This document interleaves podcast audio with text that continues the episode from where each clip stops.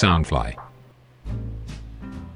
Hello，Hello，哎，大家好啊，欢迎来到南洋奇闻，我是你们的扎古叔叔。南洋奇闻是由 Soundfly 声音新翅膀监制，全球发行。本集的录音时间是在二零二二年的六月二十一日，星期二。上周呢，叔叔有抽空啊看了一部美剧，是在 Apple TV Plus 里面播放的哈，叫做《Severance》。中文的译名好像是叫做《人生切割术》，这是一部原创的悬疑剧啊。主要的导演呢啊，居然是喜剧明星 Ben Stiller 啊，Ben Stiller 就演过《博物馆惊魂夜》系列《Night at the Museum》，还有呢就是《门当户不对》系列啊，《Meet the Parents》啊，那些我都很喜欢。当然还有当年的经典笑片啊，叫做《There's Something About Mary》啊，哈拉玛丽。好的，很难想象呢啊，这一位喜剧演员、导演，并且拍出来的这一部惊悚剧呢，居然那么棒。这部影集呢，主要是说啊，有好几个人呢，在一家超级大企业里面当上班族啊，其实呢就是社畜了哈。因为叔叔也当过，所以我非常有贴身的感觉。这间公司呢，讲究的就是 work-life balance 啊，工作和生活呢啊，除了平衡之外，还可以分离。所以他们极力推广他们企业独有的一种技术，叫做 Severance 啊，就是在你的脑中呢植入一块晶片，把你的工作和私人生活呢分开。只要你穿好衣服进入公司电梯的那一刹那，脑中的晶片就马上起作用，脑袋呢就会进入工作模式了哈。你只记得你在工作环境里面的自己，所以呢，让你可以专心的工作。那么到了下班时间，再坐上这一台啊公司的电梯，离开公司之后，你马上啊醒过来，完完全全会忘记办公室里面的所有东西啊，恢复到你的私人生活模式里面。这个对很多人呢，一听起来呢，好像是一种完美的生活方式啊，对不对？我们在日常生活中呢，常常也会感觉到啊，我们很容易将工作里面的一些不快。沮丧或者不满的情绪呢带回家，然后啊可能对家人宣泄，这样子就影响了啊你和家人的感情。也有些人呢会因为啊私人关系啊自己的家庭环境，把一些呃遭遇不满或者是什么情绪呢带到公司啊，可能影响你的工作表现和同事的相处。啊人就是这样子啊，很容易把不安的情绪呢带过去另外一个环境啊，影响别人，也影响了自己啊。所以这么多年来呢，才会有所谓的 work-life balance 啊，就是要你把工作和生活尽量分开，互不干涉，不要你把一种不安的情绪带去另外一个环境。所以这部剧呢，就是根据这个论点来做这个惊悚故事啊。起初想象呢是超级完美的哈，叔叔当时一开始也是这样子想啊，啊，不管我在上班的时候被老板怎么臭骂啊，被同事排挤啊，被欧克呢啊留难。可是装了这个晶片之后啊，我一离开公司，哟，我就马上把这些不快完全忘记掉，恢复到我的私人生活啊，工作绝对不会干扰我。连在一起工作的同事，甚至老板本人呢，在我私人生活模式的时候啊，我是完全不认识他们的。这是一种多么完美的设定啊！可是想深一层啊，我们转一个观点来看。却没有想到过啊，那一个一直处在工作环境里面的自己呢，却成为所有压力凝聚的压力锅啊！而且呢，在剧中的那一间超级大企业里面啊，也有这一种很奇怪的规矩，呃有很多呢看起来一丝不苟，却是处处充满控制的公司规则，形成一种无形的束缚。啊这家企业的工作环境设定呢，也非常的古怪，有像迷宫一样的走廊。部门和部门之间禁止来往，那么主管会严厉监视每一名员工的表现啊，在工作时候的情绪，不断要他们练公司创办人的一些理念、规则还有信条。老实说呢啊，整个环境啊让叔叔感到不寒而栗啊，所以在这里呢就建议啊听众们对这类题材有兴趣的话呢，可以去选看这部电视剧啊。在国外所获得的评价非常高，那么现在呢，已经确认会拍摄第二季了啊。好，本集呢也是另外一个叔叔的创作故事啊，是根据印尼的都市传说“扁面人 Mr. Gepeng” 啊改编而成。Gepeng 呢在印尼文里面意思就是扁平了。那么在故事里面呢，叔叔就翻译成为戈宾先生。在印尼的都市传说里面呢，扁面人有很多个版本啊，啊，综合起来的话，有一些特征就是啊，他专门出现在这个高楼大厦里面。据说是因为呢，他原本是一位啊非常有钱的富翁。那么有一次在出入电梯的时候呢，因为电梯故障啊，发生意外。就把他的脸呢削掉，就像切豆腐一样啊，从前额、眼睛、鼻子、下巴那一端呢直接切下去。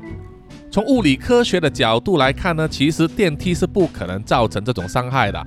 不过既然是都市传说哈，就是这样子，所以这位富翁呢就死在电梯里面。之后啊，就会在高楼大厦的电梯或者是洗手间里面出现了。而且你也可以召唤他呢，啊，让他给你钱。而召唤的方式就是在午夜十二点之后啊，用手机或者电话呢拨十一个七的电话号码。有一些印尼的网红或者 YouTuber 呢，也真的去测试啊，实况直播他们拨这个手机号码，看看有什么反应。呃，不过当然这是没有出现了哈，只是用来呢骗骗流量这样子。那么为什么他会给你钱呢？这个说法也有很多种。有些人说他就是因为生前呢太有钱，在你召唤出来之后就给你一点钱来纾困。而因为在印尼呢，很多人都是在台高住嘛，哈，所以会有这种说法。也有人说这个是等价交换呢，表面呢会给你钱之外，也会要求呢跟你拿回一些东西啊，通常呢就是某种诅咒了。总之就不是好下场了哈。那么这一集呢，也会充满各种惊悚和血腥的元素。那么呃，在内容上呢，为了不要啊受到限制呢，所以这一集的故事主角呢，就不会由啊赞助的听众们呢啊担当了。哈哈哈啊啊，因为呢，担当主角的听众呢，叔叔都会对他们好一点啊，不会让他们有呃不好的下场啊。那么，但是这一集的故事呢，叔叔希望做的比较黑暗一点啊，惊悚一点，所以就要解除这个束缚。OK 啊，好，我们马上啊准备进入故事吧。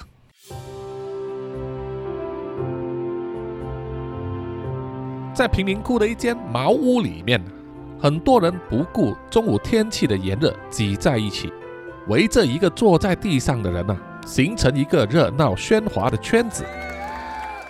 坐在地上的是一名皮肤黝黑、牙齿少了好几颗的中年人，手上握着一个巨大的黑色塑胶桶啊，下面还有一个浅绿色的盆子，不断的摇啊摇，摇啊摇，把黑色桶子里面装着的骰子摇得嗒嗒作响。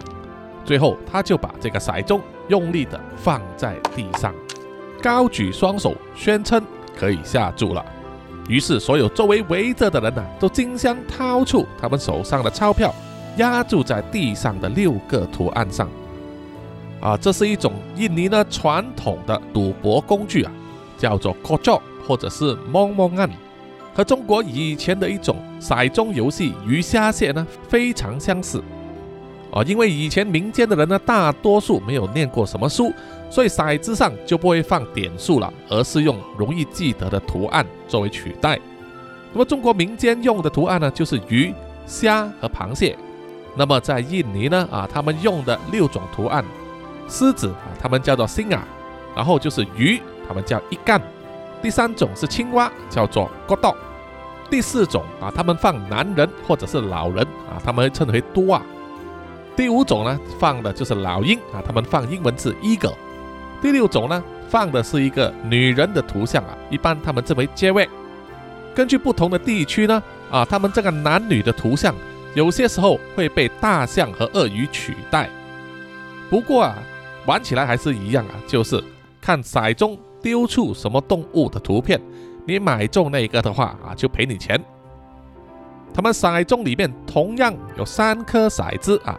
每一面都是涂上不同动物的图像。高脚的骰子呢，是庄家自己制作的哈，每一个大约有拳头那么大哈。在玩之前都会给所有参与者呢拿在手上检查一下，确认呢并没有被做过手脚，防止出千。而印尼呢虽然是法定禁止赌博的，不过在民间啊，尤其是贫民窟呢，玩这种小小的赌博游戏的人呢还是非常多。所有人都想碰碰运气嘛，啊，就包括 Jeffrey 在内。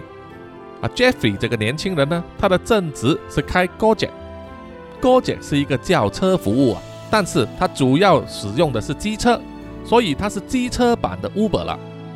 在印尼、泰国、菲律宾这种地方呢，非常流行，因为啊，在他们的城市里面呢，交通非常拥堵啊，再加上贫富的差距啊。拥有机车呢比较容易负担，所以骑机车的人士非常多，那么自然就成为哥匠这个服务的最大市场之一了啊。这些哥匠骑士呢，主要工作呢就是送外卖，也帮人送货。第三呢就是接载了哈，比如说上下班的上班族啊，如果乘搭这个公共交通，比如说巴士的话，也会堵在车笼里面的，所以他们就会叫这个 Gojek 骑士。那么一个乘客的话，就可以坐在这个骑士的后座上，骑士呢就会把他们载去他们指定的这个地点，啊，又快又便宜，所以呢，Gojek 这个服务在印尼、泰国这些地方呢非常受欢迎。那么他们的标志颜色呢就是绿色了啊，他们穿着的夹克啊，还有他们的机车后座有一个尾箱也是绿色的。那么像 Jeffy 这种年轻人呢，啊，并没有什么学历。无法进入企业工作，于是啊，就当起了这个 Gojek 骑士。最初呢，他努力的这样子接载啊，送货，每个月核算下来呢，可以赚到大约三千万印尼盾，大约就等于六万块钱台币了，相当不错的收入。问题是呢，他必须很努力才能赚到这个数字啊。他开了几个月之后就开始懒散下来，所以收入也不稳定，而且最大的问题就是呢，他好赌。那常常就会和其他的骑士呢啊在一起等候客户下单的时候呢，就聚在一起啊赌钱，什么都能赌啊，抽纸牌、砸硬币呢都能赌。有时候手风不错啊，可以赚到一点小钱，可是也有输钱的时候啊。那么接下来几天呢，就等于是白干了。这一天，Jeffrey 也是啊，在过了上班的高峰时期之后，他正好来到贫民窟。就在这里的赌档里面呢，玩两手 g o j o 这个砸骰子的游戏，结果啊，庄家一开，三颗骰子都是老鹰啊，一模一样，就通杀，顿时哀鸿遍野，所有人都输钱了。Jeffrey 也是输得极跺脚啊，愤而呢离开了这个赌档，走到门外啊，掏起香烟就出来抽。也在这个时候，他拿出了自己的手机来检查一下。就发现了有超过十个未接来电，都是来自他离婚了的前妻。Jeffrey 啊觉得心烦，于是就想将手机收起来的时候啊，手机马上响起来了，拨电话来的正是他的前妻 Sarah。这个时候 Jeffrey 也只好无可奈何的接听了。当然，他的前妻 Sarah 劈头一句啊就是大骂他为什么不接电话，这一个月他应该付的赡养费还没有支付。Jeffrey 马上狡辩说，他这几天的订单都很满呐，等过两天他就会拿钱来了。不过事实上啊，他刚刚就把口袋里面的所有钱都输光了。Sarah 当然马上警觉到啊，Jeffrey 很可能又再去赌了，不断的大骂他，还说他们的儿子 Bibi 非常需要钱来买学校的课本。每一次听到儿子 Bibi 的名字啊，Jeffrey 就内疚起来，他心里是非常疼这个儿子。可是呢，他也知道自己不争气，把挣到的钱都拿去赌了，所以被他的前妻大骂的时候啊，自己也很难反驳。到最后啊，Jeffy 就变得恼羞成怒啊，直接砸下狠话，说过两天就会把钱拿来，你到时啊就给我闭嘴。说完就把手机挂掉了。这个时候，Jeffy 就听见不远处有人叫他的名字，他转头过去看，就看到三个流氓打扮的人呐。在不远的小巷上啊，一面招手，一面向他走过来。Jeffy 心知不妙啊，马上拔腿就跑。那三个流氓也马上啊追他。Jeffy 啊就在贫民窟的小巷里面左穿右插，利用那个像迷宫一样的路线呢，跑了好几分钟之后，才成功摆脱了那些流氓。他心里知道啊，那些是来讨债的哈，每周都必须还利息。他已经欠了两周的利息没有支付了，所以见到讨债的不跑才怪。Jeffrey 啊，累得呢，躲进一家简陋的茶室里面呢，然后叫了一瓶冰冷的可乐，用来解渴。茶室里面掌柜的除了一个老人之外啊，就是一个小孩，看来只有七八岁啊，还流着鼻涕，就在店里面帮忙。他把冰冷的可乐瓶子端到 Jeffrey 的面前，然后伸手跟他要钱。Jeffrey 问啊，多少钱？小孩子回答说四千五。Jeffrey 啊，翻遍了身上所有的口袋，才找到了一张皱巴巴的五千块钱，然后依依不舍地交给了那个小孩。小孩找回给他五百块钱的硬币，Jeffrey 拿在手上，心想，今天晚上的晚餐怎么办？Jeffrey 郁闷的一面擦汗，一面喝着冰冷的可乐。这个时候，他的手机又响了。他看到手机上是一个从来没有看过的号码，心里想啊，到底是谁拨电话给他呢？该不会是高利贷的人吧？于是他按下了挂断键，不接这通电话。不久之后，同一个号码又再拨来，这一次啊，Jeffrey 心里又想，会不会是认识的朋友或者是亲戚呢？还是有什么急事呢？他想了一想之后啊，于是决定接通这通电话。来看看是谁拨给他，可是他还是捏着鼻子呢，假装是另外一个声音，然后对着手机说：“喂，找谁？”电话里面的声音很年轻，而且很熟悉，一开口就说：“哎，我是 Dean 啊，你是 Jeffrey 吧？”Jeffrey 开始回想起啊，Dean 这个人，正是他的邻居啊，小时候的玩伴啊，两个人非常要好，读同一家小学和中学。不过啊，在毕业之后就各散东西，没有再联络了。不过啊，至少不是讨债那边的人拨电话来的。于是啊，Jeffrey 就松了一口气，回答说：“啊，就是我，好久不见啊，怎么样？有什么发财的生意可以介绍给我啊？”电话中的金就笑着说：“哎，正好就是发财的生意啊，要介绍给你。晚上有没有时间啊？我们一起吃顿饭。”我跟你聊聊，Jeffrey 啊，心想，搞不好定呢，就是在干保险或者是直销吧，吼，要向他招生意。毕竟啊，许久没有见的朋友或者老同学呢，突然拨电话给你啊，那么来来去去就是这几个目的的了哈。可是 Jeffrey 心想啊，如果定可以请他吃一顿免费的晚餐的话，那么听一听他说一些废话也没有问题吧，反正自己是一毛钱也没有了哈。啊，没什么好怕的，于是就答应了。没有想到的是啊，订约了 Jeffy 去吃晚餐的地方，居然是一家高价餐厅，是 Jeff 不敢想象啊，自己可以负担得起的等级。他看着自己的装扮呢，依然是穿着那件老旧的绿色外套，心中不免有些尴尬和自卑。他心想，定一定是发财了吧。否则的话，怎么会来这种高档的餐厅吃饭呢？啊，Jeffrey 来到餐厅的门口，门外的服务员却以为啊，Jeffrey 是来拿外送的，就问他订单是几号。而 Jeffrey 也非常尴尬的说：“啊，他不是来拿外卖的送餐，而是来吃饭的。”服务员听了之后啊，眼中流露出不敢相信的眼神，一定是在想啊，你不是开玩笑吧？你这种人怎么负担得起呢？Jeffrey 心里也是很尴尬，就羞愧啊，心中马上燃起一股无名火，觉得这名服务生啊是小看他了啊，狗眼看人低，脾气忍不住就要爆发的时候啊，就听见了并在餐厅里面喊他的名字。服务员看见了坐在餐厅里面一直在挥手的定，确定了 Jeffrey 是客人，于是就连忙露出招牌的笑容，请 Jeffrey 入座。Jeffrey 啊，当然是以不屑的眼神啊回敬这名服务员，心想啊，你小看老子，可是老子的朋友就是有钱，你能拿我怎么样？Jeffrey 啊，看见 Dean 穿着一身看起来很贵的西装，啊，手上戴着一只金光闪闪的手表，吃着牛排，心想啊，这位老朋友真的是发财了。丁看见 Jeffrey 过来啊，也笑着请他坐下，非常热情的招待他，说想吃什么随便点，他请客。Jeffrey 也不客气呀，他本来就是没有打算要付钱的哈，于是他就在餐牌里面点了最贵的龙虾套餐，一点都不客气。两个人一面享受美食，一面呢就聊起当年的各种趣事和糗事，笑成一团呢，非常开心。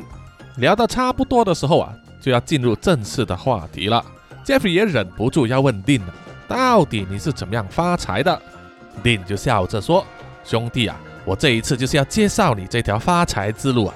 不过不用担心，不是保险，不是直销，不需要你卖东西，也不需要成本，有钱的轻松赚。Jeffrey 笑着说：“啊，哪有这么好看的事？难道你是叫我去运送毒品吗？犯法的事我可不干哦。”电脑笑着说：“不是，不是，绝对不犯法。总之，你只要根据定下来的规则。”确实的执行就好了。Jeffrey 啊，有点心动了，于是就追问了：“到底这是什么工作？能赚多少钱？”Dina 笑着说：“很简单，你只需要找人，找到一个就可以拿到五百万了。五百万印尼盾呢，就大约相当于一万块钱台币。”Jeffrey 啊，听到这里就心想：“啊，这不就是那种什么金字塔传销吗？”Dina 笑着说。哎，老兄，我知道你想什么，但是请听我说完。我都说了，不需要你去卖东西，只需要找人。这个人不管你认不认识，总之他能跟你一起去一个地方玩一场游戏就行了。举个例子，今天晚上我带你去，我跟你都能得到五百万。你进去之后玩一场游戏啊，跟谁玩我们不知道啊，是由系统乱数决定的。只要在游戏里面胜出，你就能额外得到一千万。Jeffrey 听了有点不敢置信啊，于是就问了：“到底要玩什么游戏？”丁笑着说：“老实告诉你啊，我玩了四场游戏，每一场我都胜出啊。他的游戏非常简单，我玩过的，比如说是踢足球啦、射龙门啦、砸骰子啦等等。”总之呢，那个游戏很容易玩，而且啊，参加者越多，你胜出的话，拿到的钱就越多。Jeffrey 啊，狐疑的问：“真的有那么好看的游戏吗？是什么人愿意花那么多钱来给参加游戏的人呐？”便笑着说：“哎呀，我也不知道，不过听说啊，好像是某某电视台的一个国际性的真人秀啊。听说在国外啊，奖金都是以美金来计算的。”只是来到印尼啊，就转变成印尼盾了。不过啊，他们愿意付的这个数额呢，老实说，也真的是太吸引人了。我保证你啊，真的是太容易赚钱了。你看，我只是玩了第一场游戏，我就翻身了，拿到了八千多万。我也是在一个月前呢，被一位老朋友介绍啊。自此之后啊，每个星期去玩一次。上周的游戏，我还拿到两亿多呢。听到这里啊，Jeffrey 其实非常心动啊，好想马上参加，狠狠的捞一笔钱。可是心里面又有另一个声音告诉自己啊，天下哪里有白吃的午餐？这么容易赚的钱啊，一定有什么蹊跷，说不定是什么骗局啊！这两股声音一直在他脑中呢，互相的争论，让他的思绪啊非常混乱。丽也看出了 Jeffrey 的犹豫啊，就跟他说。没关系，老兄，我知道我说的一切都是不可思议啊！我自己也是过来人，我当时也是完全不敢相信啊。不过没关系，下一场游戏时间是在这个周六晚上，你考虑过了之后，真的有兴趣参加啊，你就拨电话给我就行了。OK。那一顿晚餐吃了三十多万啊，可是丁却不当一回事啊，就从口袋里面拿出一叠钞票，就直接付了。然后就开着他的崭新宾士跑车呢离开了。Jeffrey 呆呆的站在餐厅门外啊，看着丁开着车离开之后，转头望向不远之处自己停在旁边的那一台机车，心中真的很不是滋味啊。他慢慢的走向了自己的机车，然后在口袋里面寻找车钥匙的时候啊，突然间就有两名大汉呢站在他的身边，左右架弓，夹着他的双臂呢往后拉，就拖进了一条小巷里面。接下来就是一阵毒打，打他的正是上午啊追他的那三名流氓，把 Jeffrey 打得鼻青脸肿之后啊，他们就在他的身上搜索，翻出他的皮夹，却发现啊他身上真的是一毛钱也没有，除了香烟盒、打火机。机车钥匙之外啊，就是一部旧手机了。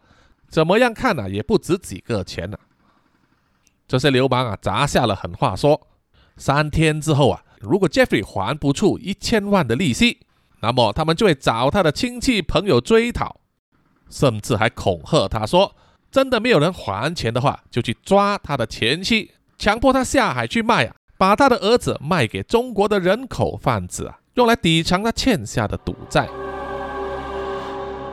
Jeffrey 躺在冷清的小巷里面呢，整整一个多小时才能勉强站起身，踉踉跄跄的走回自己的机车，开回去自己住的地方休息。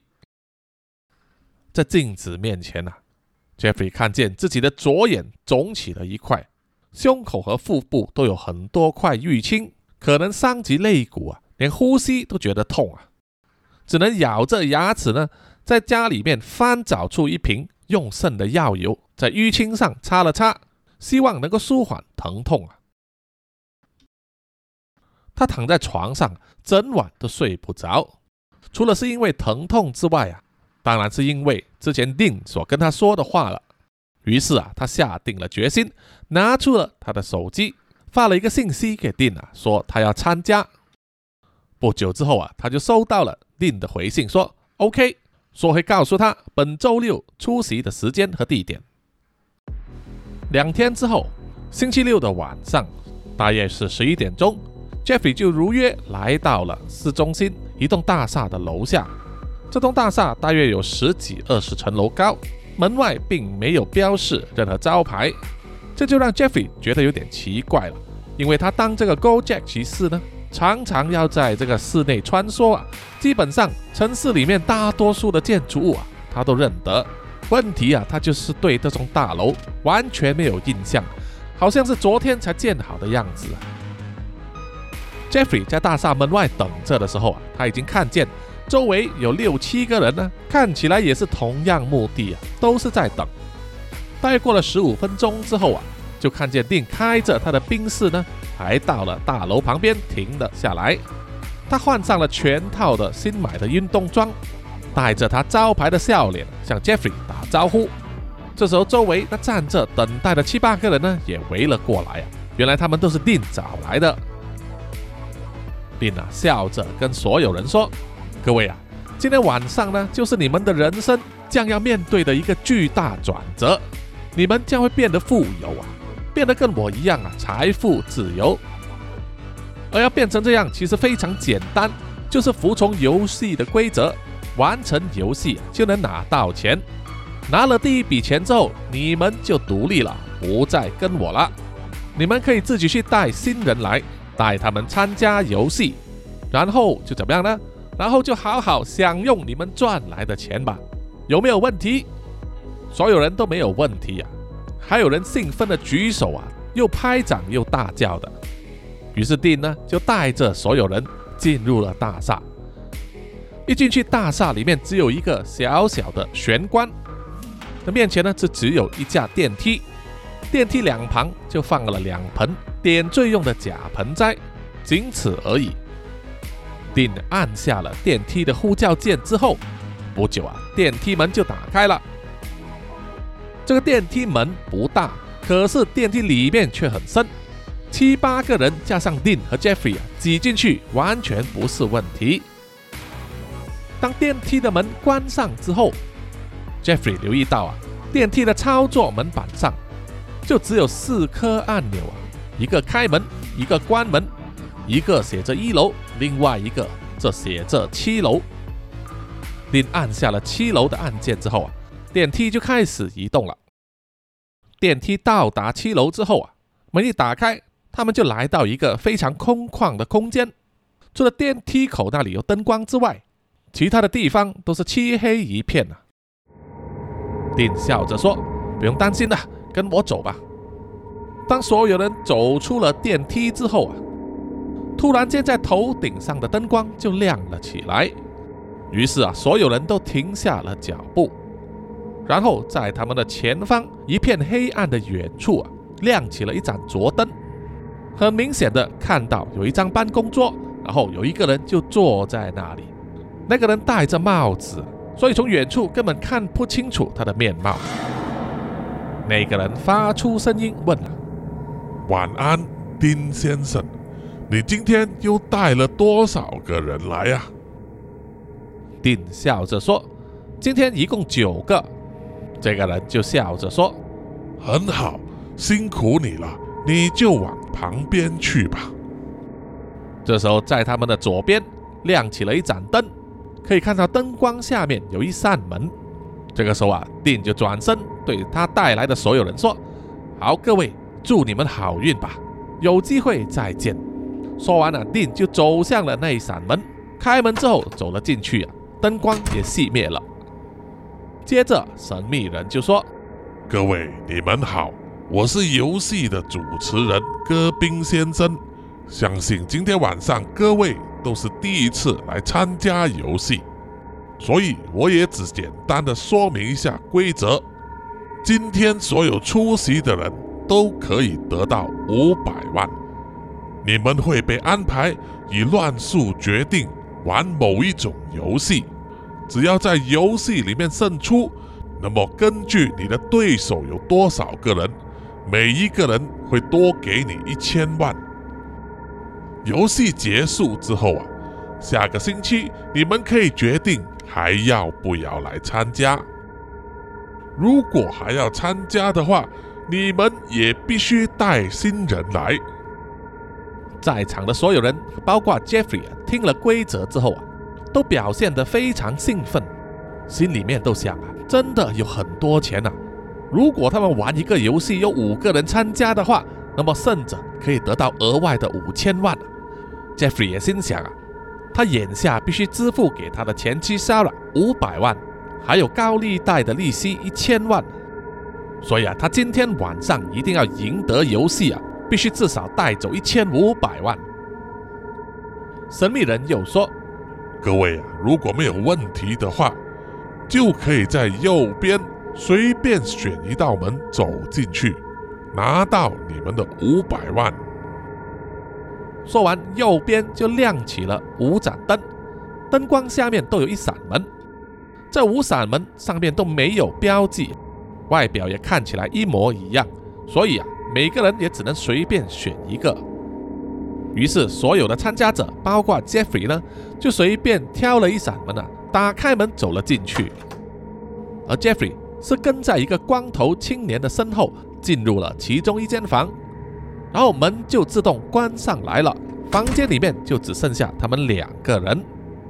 房间里面什么都没有啊，眼前就只有三个玻璃箱子。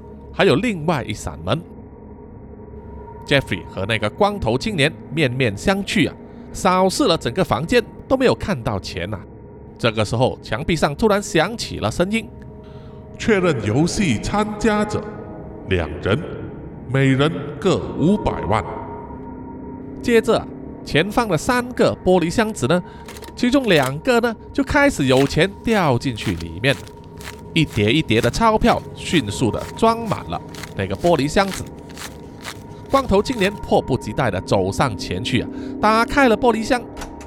Jeffrey 也着急的走去另外一个玻璃箱里面了，取出了里面的钱，厚厚的一叠有一百万啊，所以五叠总共是五百万。他马上把这些钱呢塞进了他外套的口袋里面了，再把口袋上的拉链拉上。他也看到那名光头青年也是一样啊，拿到钱在手上，感觉就是不一样啊，特别的开心。接着前方的门就打开了，然后有声音说：“请到下一个房间准备游戏。”于是他们两个人呢就穿过了门，来到另外一个房间。这房间面积并不大，就像是一般的篮球场。可是四面八方呢，啊，都是围住的，就只有墙壁，然后满地呢都是白色的球，Jeffrey 好奇的拿起其中一颗球来看，那是标准的足球尺寸啊，弹性也和一般的足球一样，只不过它是全白的，上面也没有印上任何的商标。接着，房间另外一扇门打开，走进了另外两个人，一个看起来是六七十岁的老人，另外一个则是只有十七八岁的小伙子。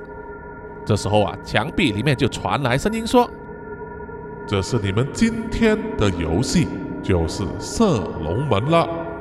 在这间房间里面有九十九颗球，你们必须在限时两分钟之内，把最多的球。”射进对方的龙门里面才能获胜。如果在时限之内无法完成游戏的话，将淘汰所有人。说完之后啊，在光头青年的身后就升起了一个龙门，龙门后方有一个大洞，应该就是让球呢掉进去收集的。而在两侧的墙壁也有一个计分板，显示双方的进球数字。这个时候啊，Jeffrey 还想问什么叫做无法完成游戏，可是墙壁上的声音却没有回答，而是直接喊出说：“游戏开始。”于是积分板上的时间就开始倒数了。Jeffrey 啊，看着满地的足球，一下子还想不出个所以来。这个时候，嗖的一声，面前那个年轻小伙子啊，就踢了一颗球呢。飞到了他们身后的龙门里面啊！积分榜上就算他们得到了一分。这个时候，Jeffrey 身后的光头男子啊，就大声的喊说：“别犹豫了，快点去进球啊！我来守住龙门。”于是 Jeffrey 呢，马上对地上的球乱踢，因为九十九颗球在篮球场那么小的地方，不管怎么踢都会踢到一两颗球。可是能不能顺利的进入龙门呢，却是另外一回事。当 Jeffrey 把其中一颗球射向龙门的时候，却被守门的老人呢挡开了。计分板又响起，原来自己的龙门呢又被那名少年呢踢进了一球。这个时候，Jeffrey 呢就忍不住了，马上全神贯注的把眼前的球呢都疯狂的踢向了龙门。他心想，同时踢几颗球的话，老人家应该守不住，总会有球进入龙门的吧。于是，在这场游戏的首一分钟，双方都是一片混乱。负责踢球的年轻小伙子和 Jeffrey 呢，就胡乱的踢；而负责守龙门的光头青年和老人家，就不断的张开双臂啊防守。在倒数计时进入最后的五十九秒的时候，双方的比数都是三十一对三十一分，场地里面只剩下二十七颗球。这个时候啊。整个房间的墙壁开始收缩，不但是左右收窄了一半呢，前后的距离也缩小了四分之一，这让龙门的距离更加的靠近了。这个时候啊，年轻小伙子呢奋力一踢，足球居然打中了光头青年的头部，让他一时晕头转向啊，站也站不稳。而小伙子也趁这个时候疯狂的进球，连续的踢进了四颗球。Jeffrey 看见之后啊，大骂：“哎，年轻人怎么那么不讲武德，竟然用球来踢人啊！”小伙子笑着说：“呵，你都傻的，又没有规矩说我不能踢人。”说完，他就朝 Jeffrey 踢了一球，那个球打中了 Jeffrey 的右腰，痛得他哀哀叫啊。而那个小伙子毫不客气地继续进球，场地里面只剩下三十颗球。而分数却是三十八比三十一，Jeffrey 他们远远落后了。忍痛爬起来的光头青年呐，也愤怒地踢起球来，并且对 Jeffrey 说：“不要犹豫了，赢才是最重要的。”于是 Jeffrey 呢，不但用脚踢，还用手捡起了球，往龙门那里丢过去。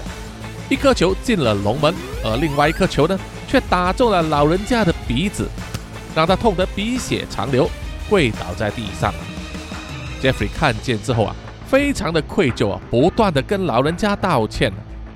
可是这个时候啊，年轻小伙子从旁边冲出来，给 Jeffrey 一个袭撞，打中了他的左耳，弄得他跌倒之后啊，还上去踢了他几脚，就是要阻止呢 Jeffrey 继续进球。光头男人生气的冲上前来，抓住了年轻小伙子啊，两个人扭打起来。同一时间，房间又在缩小面积，现在只剩下不到篮球场的一半的空间了。Jeffrey 从地上爬起来的时候啊，看见光头青年牵制着年轻小伙子，把他压在地上，然后大声的对 Jeffrey 说：“进攻啊，不要停啊！”于是 Jeffrey 呢就抱起了三丝颗球，一面踢一面冲向了龙门。老人家一边捏着自己流血的鼻子，一面想要阻止 Jeffrey，可是 Jeffrey 啊却选择闭上了眼睛，笔直的冲上前去啊，把老人家撞倒了。然后一次过进了五颗球，现在比数是四十比三十八，Jeffrey 的队伍落后两球，而地面上只剩下二十一颗球。随着时间逐渐的减少，这个游戏房间的面积也逐渐的缩小，到最后剩下二十秒的时候，房间已经变成不到原本面积的四分之一，龙门和龙门之间只剩下三米的距离。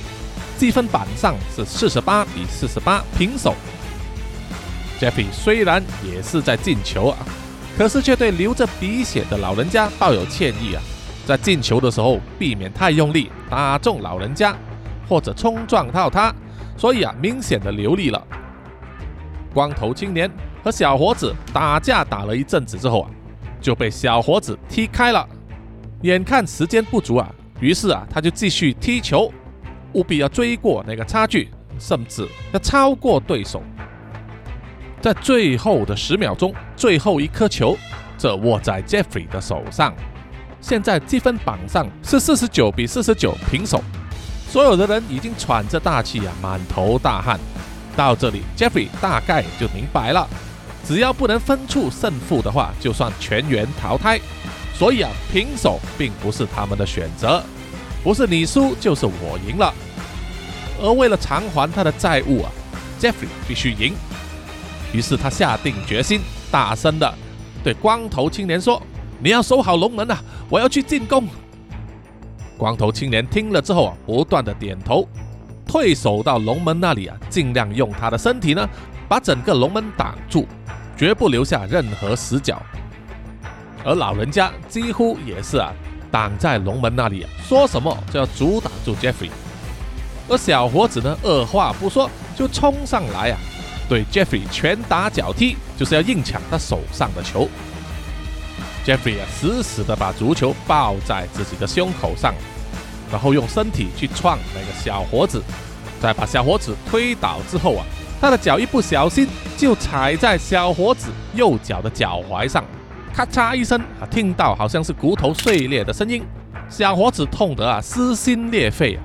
他的脚明显是受伤了，Jeffrey 没有想到自己居然会伤害了那个小伙子，啊一下子犹豫了，走神了。这个时候啊，光头青年对着他大喊：“小心啊！”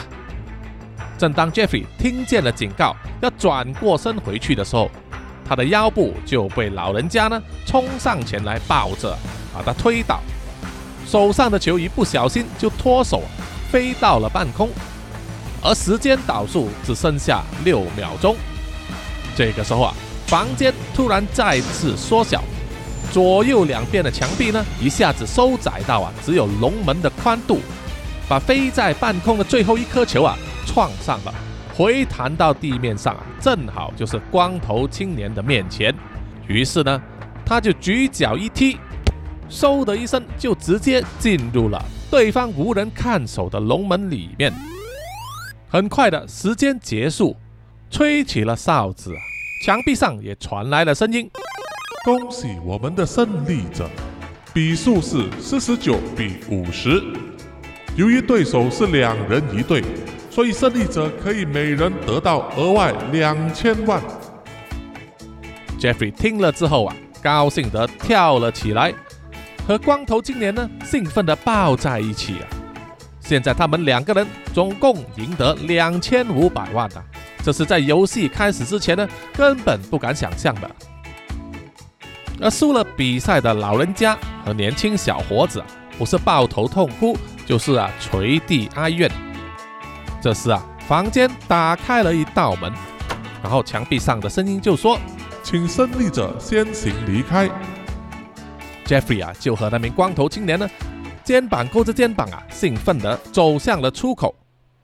在出口的门关上之前啊，Jeffrey 转头往后看啊，在短短的一秒钟之间，他看见有两个深灰色，像是头盔般的东西从天花板上掉下来啊，套在那名老人家和年轻小伙子的头上。还没看到他们做出什么反应啊，出口的门就关上了。Jeffrey 还在想着、啊、那位老人家和年轻小伙子他们的下场是怎么样，却被光头青年呢兴奋地拉着走啊。很快，他们就走出了房间，回到了之前他们搭电梯来到七楼的那个空旷空间，周围依然是一片黑暗啊。然后中间突然间亮起了一盏灯，灯光下有两个玻璃箱，玻璃箱里面各放了一个运动带啊。这个时候，戈宾先生的声音又响起了，他说恭喜两位胜出了，前面就是你们得到的钱，请拿去吧。欢迎下次再来。：“于是啊，另外一个角落呢也亮起了一盏灯，那里就是他们上来的那个电梯口了。”光头男子兴奋地走上去玻璃箱那里，打开了那个袋子啊，大致检查了一下里面装的钞票啊，然后又把自己身上原本收着的五百万啊放进去的袋子里面，然后就提着袋子啊，快步走到电梯那里，按下了键，坐上电梯离开了。Jeffrey 啊，反而慢慢的走到了玻璃箱面前，检查了袋子啊，数了一数，里面确实有两千万。他拿起了运动袋之后啊，往电梯口走了两步，却停了下来，然后转头问戈宾先生说：“呃，请问刚才跟我比赛输了的那两位怎么样？怎么没见他们出来呢？而其他的人又在哪里啊？”这个时候啊，在黑暗的角落，戈宾先生所坐的办公桌上啊，那盏桌灯又亮了。这一次离 Jeffrey 的距离比较靠近啊，所以他大致上可以看见坐在办公桌上的那个男人，穿着一身笔挺的西装，手上戴着白手套，头上戴着一个高顶圆边的盛世帽啊，就像是以前英国上流社会盛世所戴的那一种。所以那顶帽子啊，也遮住了戈宾先生的面貌。戈宾先生笑着说哈哈哈哈！其他人呐、还在进行着游戏，不过呢，在那么多个身处者之中，也只有你会关心输了的人的下场，真是有趣，有趣。Jeffy 听了之后啊，觉得有些不妥，于是就问：不是每个人都能得到五百万吗？”戈宾先生回答说没错，我向来一诺千金。你们每个人进来的时候，不是都拿到了五百万吗？可是啊，也只有胜出的人才能活着把钱带走啊！“Jeffrey 听了之后啊，全身颤抖，冒出了冷汗啊。他有点不敢相信刚才戈宾先生所说的话，他又再结结巴巴地问了一次：呃，你说只有胜利的人才能活着离开这里？接着他就听到一阵恐怖的笑声。这个时候啊，戈宾先生所坐的办公桌上啊，亮起了一盏灯，照亮了他。可以清楚的看见啊，戈宾先生坐在那里，他的办公桌上多了两个深灰色，像是头盔般的东西。这时候啊，戈宾先生笑着说没有错啊，只有胜利者才能带着钱离开，输的人啊，下场就是这样子。：“接着，他把桌上那两个金属头盔打开，里面居然有两颗头颅。这是刚才和 Jeffrey 玩游戏输掉的老人家和那个年轻小伙子。更可怕的是，那个头颅不是一整颗的，而是从上往下，在耳朵前方呢切开一半，所以只能看到他们的后脑勺和一双耳朵，而前方平整的却是一片血肉模糊。可是月末还可以看见的、上面有两个之前用来装眼珠子的洞，还有下半部一个舌根后部和喉咙的空洞。Jeffrey 吓得啊跌倒在地上，运动袋里面的钱啊掉了好几叠出来。戈宾先生的恐怖笑声并没有停止，他慢慢的抬起了头，摘下了他那一顶圆帽。这个时候，Jeffrey 才看见那个神秘的戈宾先生，他的脸部前方也是扁平的，没有突出的下巴，没有突出的鼻子啊，两颗眼珠子就挤在那个平整的脸皮上。当他张开双眼望着 Jeffrey 的时候，扁平的肉里面呢，有一道裂痕往上弯曲，就像是要做出一个半圆形的微笑，吓得 Jeffrey 啊，随便捡起了几张掉在地上的钞票啊，就头也不回的夹着尾巴冲进了电梯里面了。在电梯门关上之前啊，根本不敢回头望。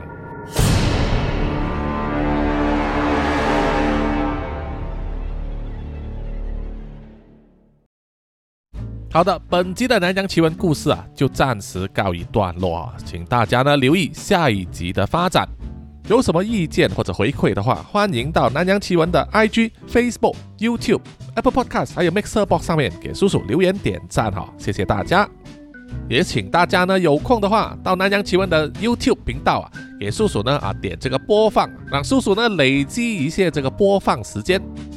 最后的最后呢，啊，就让叔叔感谢一下所有赞助南洋奇闻的听众们啊！希望呢有一天啊，你在听这南洋奇闻的你呢，也能够参与他们的行列。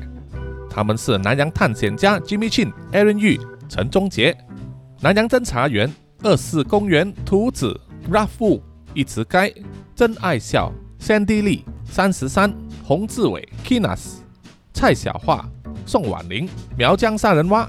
朱小妮、许家伟、洪丽玲、李承德，还有南洋守护者李英静以及林彦荣，谢谢大家，谢谢你们。OK，我们下一集再见啊，下一集再聊，拜拜。